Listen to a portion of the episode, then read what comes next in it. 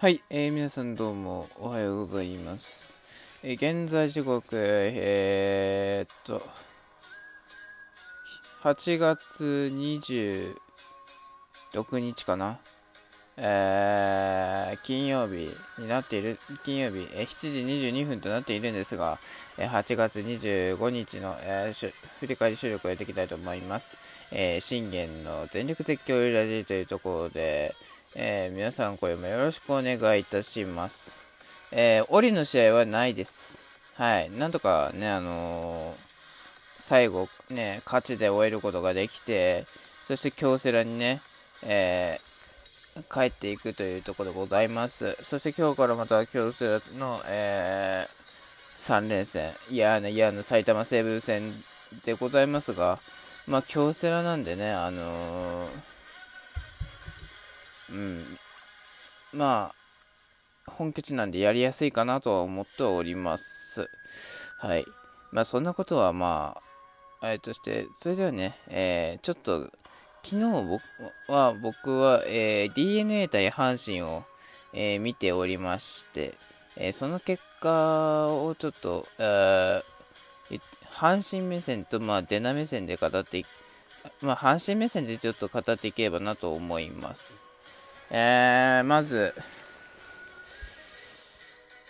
えー、阪神対 DNA、えー、京セドーム大阪3連戦最終戦結果、えー、5対0、阪神、えー、阪神、えー、快勝でで、見事連敗阻止というところでございました。まあ、そろそろね、あのー、勝ってもらわなければ困るというところでございます。なぜならば、あのー、うん、京セラね、使ってるので、やっぱね、勝たないとっていうところでございます。はい。えー、フォックスロットさんは昨日、えー、ロッテ対西武を見ていらっしゃって、えー、そのロッテと西武のことについてまあ語っておりましたが、まあ、僕はね、この阪神 DNA のことについてちょっと語っていこうというところでございます。えー、阪神の選抜は西ジュニア、えー、毎回ね、えー、連敗ストッパーとも呼ばれる西ジュニア、えー、前回は、えそのね、見事、見事連敗をストップし、えー、4勝目を獲得したというところでございます。えー、対する DNA はロメロ。もうここなんですよ、まず。ここで、まず DNA は、えー、多少、えっと、ずれたとしても、ここで石田を持ってくるべきだったんですよね。なぜ、なぜ、そのローテのままロメロのままで行ったのかという話なんですよ。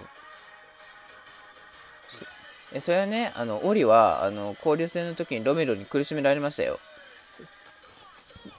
うん、だけど、阪神だったら打てる相手なんですよね、ロメロは。うん。まあそんな感じで見ていきましょう。えー、その西純也の立ち上がり。うん、えー、桑原ヒットを許し、えー、楠本センターフライ、えー、佐野に内野安打を許しますが、えー、牧宮崎を抑えてスリーアウトというところでございました。まあ、幸先、まあ、ピンチをね、えー、切り抜けて、まあ、幸先のいいスタートといいますか、うん、まあ、まあ、西純也らしいスタートは切れたんじゃないかなっていうところでございます。はい。まず、えー、ここで、まあ、言いたいのは、牧宮崎の時と、牧宮崎ってやっぱ強打者じゃないですか。その強打者を抑えたっていうのはでかかったですよね。うん。えー、その裏、阪神打線。えー、1番中野が、えー、セカンドで内野安打。これ、島田がファーストゴロになるんですが、近本が内野安打を放って1、3塁。えー、サトテルが盗塁成功。サードフライも、えー、盗塁、近本走って盗塁成功に3塁となりました。えー、そして、大山なんとフォアボール。えー、そして6番、ロハス。なんと押し出しのフォアボールで1点先制したというところでございます。うん、このあの大山とロハスのこの 2, 2人連続のフォアボールで押し出しっていうのはね、ここがでかかったですね。どっかで見たことある光景ですよね。あのー、ありましたね。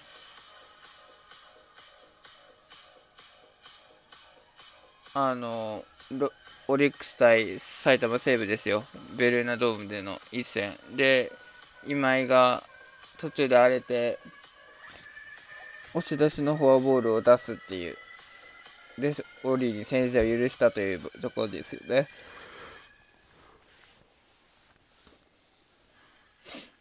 うん。まあだから結局、ここで言えることは、やっぱこの押し出しは効いたというところでございます。はい。えー、しかしこれ糸原が高めのまっすぐを打ってセンターフレースでやると、まあ糸原のとこでも点は取りたかったですよね。だってね、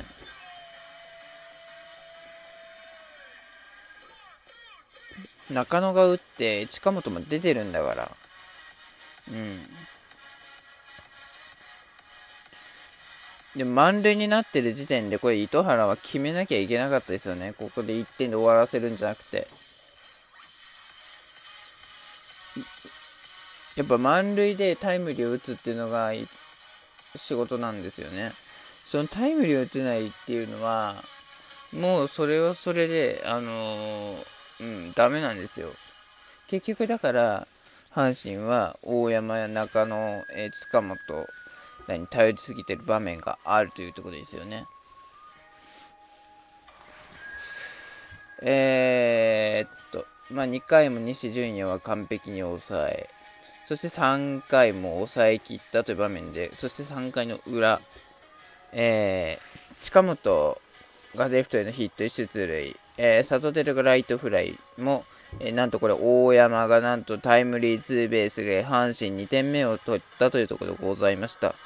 まあ、この追加点は大きかったと思いますよ。うん。だってね、左中間抜けてタイムリーツーベースでしょ。やね、このタイムリーツーベースで2点目っていうのはでかかったですよね。えー、6番ロハスがこれセンターフライになるんですが、そして今度は糸原が今度は仕事をちゃんとしました。うん、あの、3点目取りました。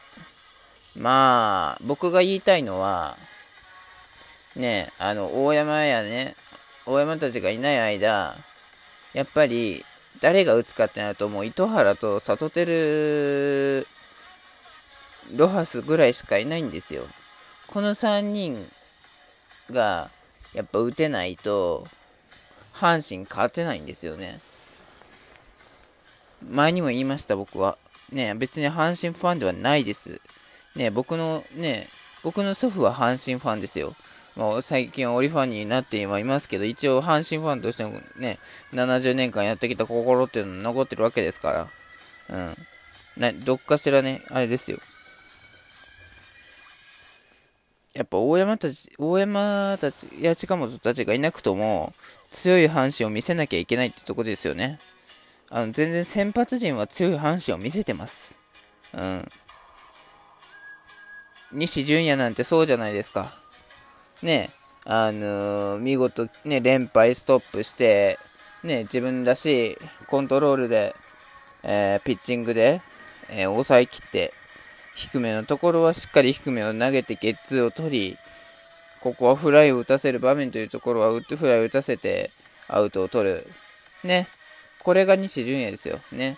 今のね、まあ、折の、折のね、まだ、あのね、中村勝だとか、東くんだとか、えー、竹安くんだとか、そこら辺ね、あの、見、見習ってほしいね、西純也君を見習っていただきたいと思います。彼は模範ですよ、本当に。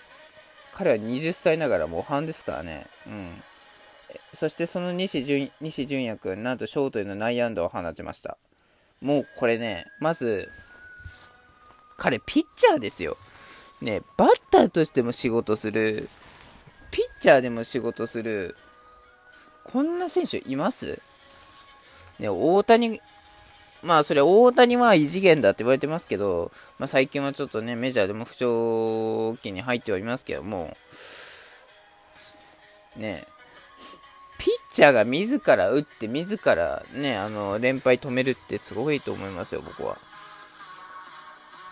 えー、でもこのね、えー、次、坂本誠志郎の子にね、あの、宮崎のこれ、高一により出塁、これで4点取りましたというところでございました。えー、もう西純也はそこからね、ギア上げましたね。7回も、ま、6回無失点でマウンドを降り、素晴らしい活躍でしたよ。そして岩崎が7回に投げたんですが、あれ？なんで7回に岩崎を投げさせるんだって僕は思ったんですよね。ね7回いるじゃないですか。浜地君というね、あの、素晴らしき存在が。で、まあ、岩貞帰ってきたから、まあね、あの、今や、ね、鬼の岩貞と言われてるぐらいのね、あのあれですから、岩貞出してあげてもいいんじゃないかと思うんですけどね。はい。えー、そして7回にこれ、坂本がまたタイムリーを放ち5点目を取りました。見事にもう阪神は、えー、抑えましたというところでございました。そしてアルカンタラ、そして最後小林とつなぎ、小林が見事に抑えきって勝利というところでございました。えー、西純也は5勝目。見事連敗ストッパーとなりました。いや、素晴らしいですね。いや、だから、あのー、ね、大山たちがいなくとも活躍をし、そして大山たちが帰ってきた後もしっかりとね、連敗ストッパーの役目を果たしたというところでございました。まあ今日から中日戦なんで多分3立てするでしょう。さあ、えー、オリは今日は吉信です。ね。えー、関東意識せず投げてほしい。バイバイ。